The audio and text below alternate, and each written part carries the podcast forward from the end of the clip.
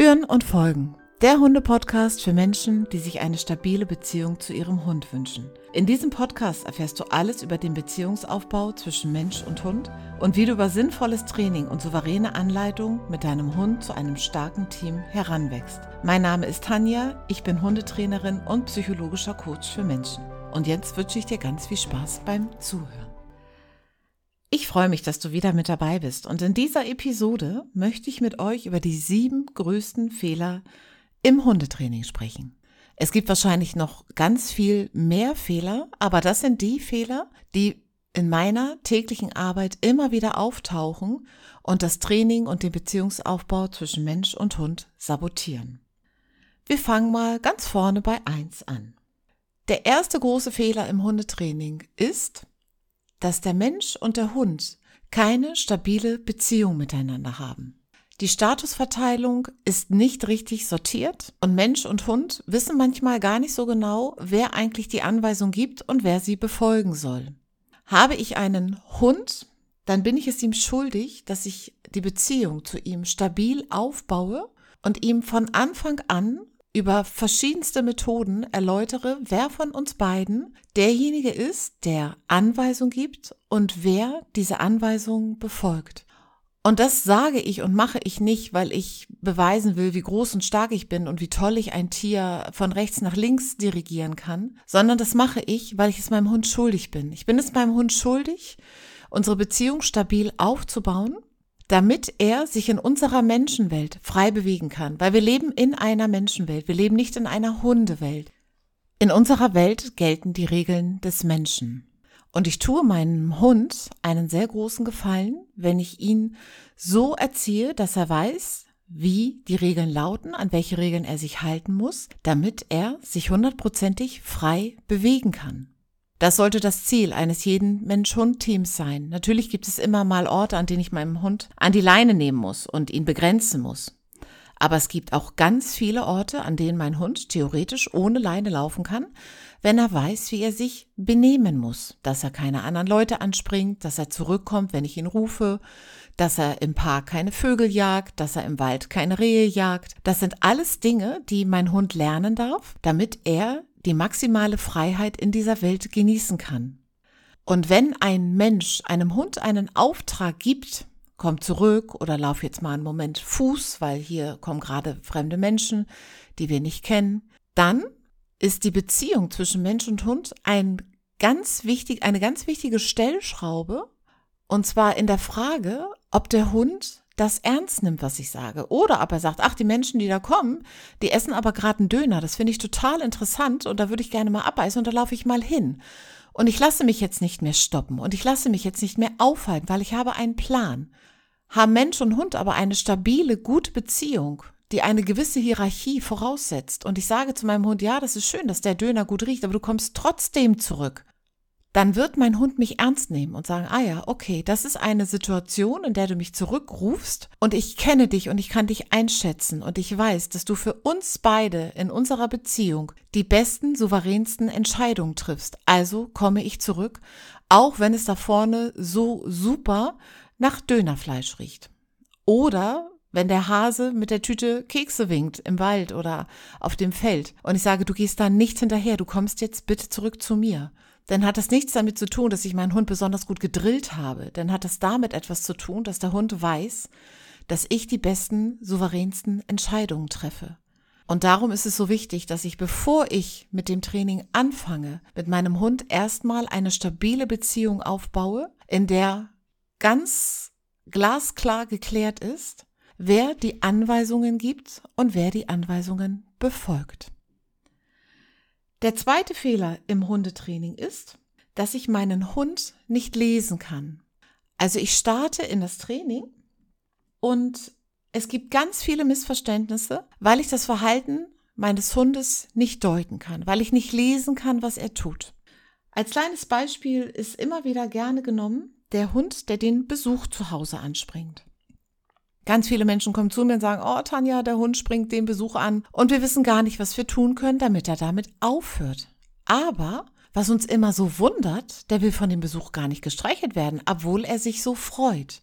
Hier gibt es ein Riesenmissverständnis. Hier wird der Hund nicht richtig gelesen, weil viele Hunde es gibt natürlich auch Hunde, die sich über den Besuch freuen. Das will ich jetzt gar nicht abstreiten. Aber viele Hunde laufen zum Besuch, springen den an und kontrollieren den. Schnuppern, wo kommst du her? Wie ist vielleicht gerade dein hormoneller Status? Was hast du heute den ganzen Tag gegessen? Das sind so Dinge, die den Hund interessieren. Und der Besuch wird kontrolliert, weil er dringt ja schließlich in die heilige Höhle des Zuhause ein. Und das darf nicht passieren, ohne dass der Hund einmal kurz den Passierschein sehen möchte. Wenn er dann in seiner Kontrollaufgabe ist, will er natürlich nicht gestreichelt werden. Das ist ja überhaupt gar nicht seine Absicht. Der Mensch interpretiert in das Verhalten des Hundes aber rein, dass er sich freut, weil er ja so aufgeregt ist und zu dem Besuch hinläuft und hochspringt. Und das wird dann eben als Freude interpretiert. Aber tatsächlich ist es ein Kontrollverhalten. Und ähm, da geht es schon mal los, dass ich dem Hund sage, das ist nicht in Ordnung, weil ich möchte nicht, dass du meinen Besuch kontrollierst. Oder der Hund, der draußen immer nur spielen will. Das höre ich auch ganz häufig. Mein Hund ist total nett, der will immer spielen, aber der kriegt ständig eins auf die Glocke von den anderen Hunden. Ich verstehe das gar nicht. Was ist denn da los mit den anderen Hunden? Und dann schaut man sich mal an, was der Hund wirklich macht, während er spielt. Tatsächlich ist es häufig so, dass diese Hunde andere Hunde stoppen, begrenzen, darauf Wert legen, dass die sich nicht weiter bewegen. Und das empfinden andere Hunde natürlich als äußerst unhöflich. Und dann kann es durchaus mal sein, dass einer dabei ist, der sagt, das lasse ich mir nicht gefallen, dann kriegst du mal eben eins an die Backen. Und deswegen wird der Hund eben öfter mal von anderen Griffen, von anderen Hunden auf dem Rücken gedreht, weil er sich einfach unhöflich benimmt. Der Mensch versteht das Verhalten seines Hundes nicht, denkt, er will spielen und wundert sich, warum die anderen so doof sind. Also es sind zwei kleine Sequenzen aus der ähm, Welt der Hunde, wo es um Körpersprache geht und die Körpersprache richtig zu lesen und richtig zu deuten, damit ich auch weiß, was mein Hund wirklich macht und an welcher Stelle ich eventuell eingreifen muss. Wenn ich dann das Verhalten meines Hundes nicht richtig interpretieren oder nicht richtig lesen kann, wir wollen ja gar nicht interpretieren, wir wollen sehen und verstehen, dann passiert es auch häufig, dass der Hund, und das ist der dritte Fehler, an der falschen Stelle belohnt wird. Also zum Beispiel an der Tür wird er belohnt, indem er vielleicht gestreichelt wird, während er den Besuch anspringt. Ähm, also es wird seine Aufregung, weil der Besuch kommt, wird natürlich mit Freude verwechselt. Dann wird er gestreichelt und der Hund lernt diese Aufregung, die ich hier zeige, die wird gerne gesehen und deswegen werde ich gestreichelt. Und dann wird der Hund wahrscheinlich dieses Verhalten der Aufregung häufiger zeigen. Und das nicht nur drin im Haus, sondern auch draußen, weil der Hund in dem Moment, in dem er den Besuch anspringt und gestreichelt wird und ihn alle toll finden, für seine Aufregung belohnt wird. Dahinter steht der Mensch, der ihn nicht richtig lesen kann und sich natürlich auch über seinen Hund spiegelt. Also mein Hund freut sich über Besuch, mein Hund ist freundlich, mein Hund spiegelt mich und er ist genauso freundlich und sympathisch wie ich. Das ist dann häufig der Stolperstein, wenn erklärt wird, was der Hund tatsächlich macht, nämlich dass er kontrolliert und dass er im Grunde genommen erstmal gar nicht freundlich ist. Das wollen viele Menschen natürlich weder hören noch wissen, weil sie sich gerne über ihren Hund und sein Verhalten gespiegelt sehen. Da kommt dann die Psyche des Menschen wieder ins Spiel. Der vierte große Fehler im Hundetraining ist, dass ich mit meinem Hund auf dem falschen Level trainiere. Es wird formal etwas auftrainiert. Wir nehmen jetzt beispielsweise einmal den Rückruf und mit wenig Ablenkung funktioniert der Rückruf schon ganz gut. Dann wird häufig über das Ziel hinausgeschossen und der Hund wird aus Situationen versucht abzurufen, in denen er das noch gar nicht leisten kann. Er spielt zum Beispiel gerade mit seinem Freund und ich möchte aber nach Hause, weil ich zur Arbeit will und äh, rufe meinen Hund ab. Und der Hund ist aufgrund der Reize von außen noch gar nicht in der Lage, auf den Rückruf zu reagieren, weil er noch gar nicht auf diesem Trainingslevel ist.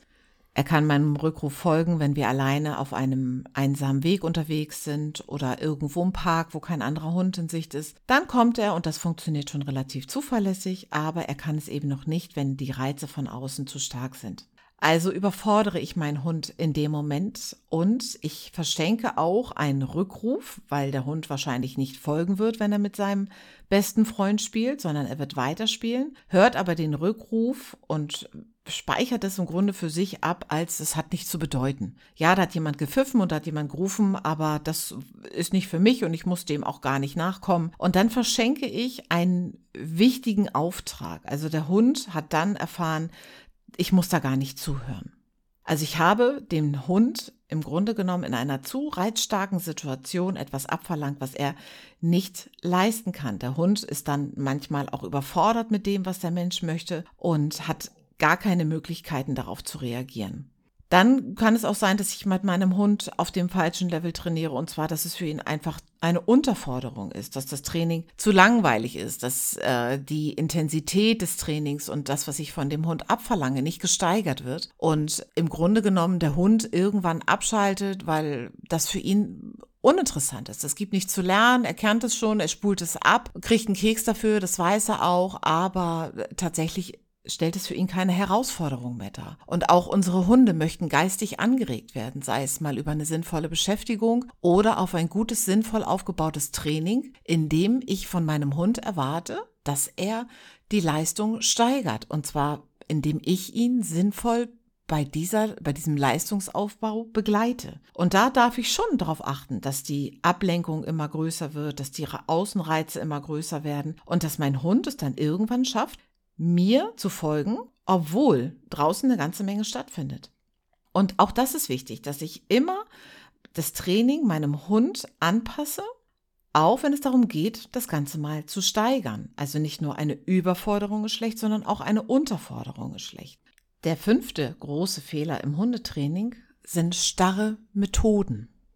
Also ich gehe zum Beispiel in eine Hundeschule oder ich engagiere einen Hundetrainer für Einzelunterricht und der hat nur eine einzige Methode zur Hand. Zum Beispiel arbeitet dieser Trainer hauptsächlich über positive Bestärkung und darüber, dass der Hund für richtiges Verhalten mit einem Keks belohnt wird.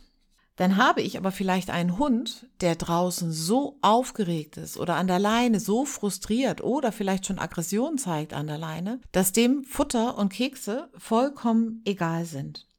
Dann muss ich eine andere Strategie wählen können, damit dieser Hund in die Orientierung zu mir kommt. Dann kann ich nicht noch hochwertigere Belohnungen mir ausdenken oder irgendwann anfangen, Bälle zu schmeißen, damit der Hund irgendwie auf mich aufmerksam wird, sondern dann ist es meine Aufgabe zu schauen, was kann dieser Hund in gewissen Situationen leisten? Wie könnte ich ihn in die Aufmerksamkeit und in die Orientierung zu mir kriegen? Ohne Kekse, was gibt es denn da noch? Ja, und dann gibt es auch Menschen, die hauptsächlich über Strafe mit ihrem Hund arbeiten. Also der Hund, wenn er zum Beispiel bellt an der Leine, weil ein anderer Hund entgegenkommt, ähm, dem wird mit der Leine dann auf den Rücken geschlagen, damit er damit aufhört. Auch solche Methoden gibt es. Dann habe ich aber vielleicht einen sehr sensiblen Hund, der an der Leine gar nicht äh, ausflippt, weil er Aggression zeigt, sondern der vielleicht ausflippt, weil er so furchtbar aufgeregt ist und sich so freut, dass er diesen anderen Hund sieht und da so gerne hin möchte. Das ist ganz häufig bei Auslandshunden der Fall, die gerade zu uns nach Deutschland gekommen sind, auf einmal an der Leine gehalten werden, einen Artgenossen treffen und natürlich wahnsinnig gern zu dem hin wollen würden, weil sie das aus ihrem alten Leben genauso kennen. Sie konnten immer, wenn sie auf der Straße gelebt haben, ungehindert Kontakt zu anderen Hunden aufnehmen, wenn die ihnen sympathisch waren. Und auf einmal geht das nicht mehr. Also fällt der Hund in den Frust und bellt an der Leine. Wenn ich ihm dann mit der Leine auf den Rücken schlage, dann habe ich einen vielleicht sehr sensiblen Hund, der vollkommen zusammenbricht, weil er gar nicht versteht, warum er in dem Moment bestraft wird. Für diesen Hund wäre vielleicht die Ablenkung über den Keks eine viel sinnvollere Methode als alles andere. Und so darf ich immer gucken, was habe ich denn da an der Leine? Warum zeigt er das ein oder andere unerwünschte Verhalten? Und wie gehe ich damit am besten um? Arbeite ich über Orientierung? Versuche ich den über Kekse zu locken? Setze ich dem mal eine Grenze? Aversive Mittel sollten wir nie ergreifen, also das darf nie eine Option sein. Aber es gibt eben noch ganz viele andere unterschiedliche Methoden, die ich im Hundetraining anwenden kann. Und ich sollte immer darauf achten, wie alt ist der Hund, mit dem ich arbeite?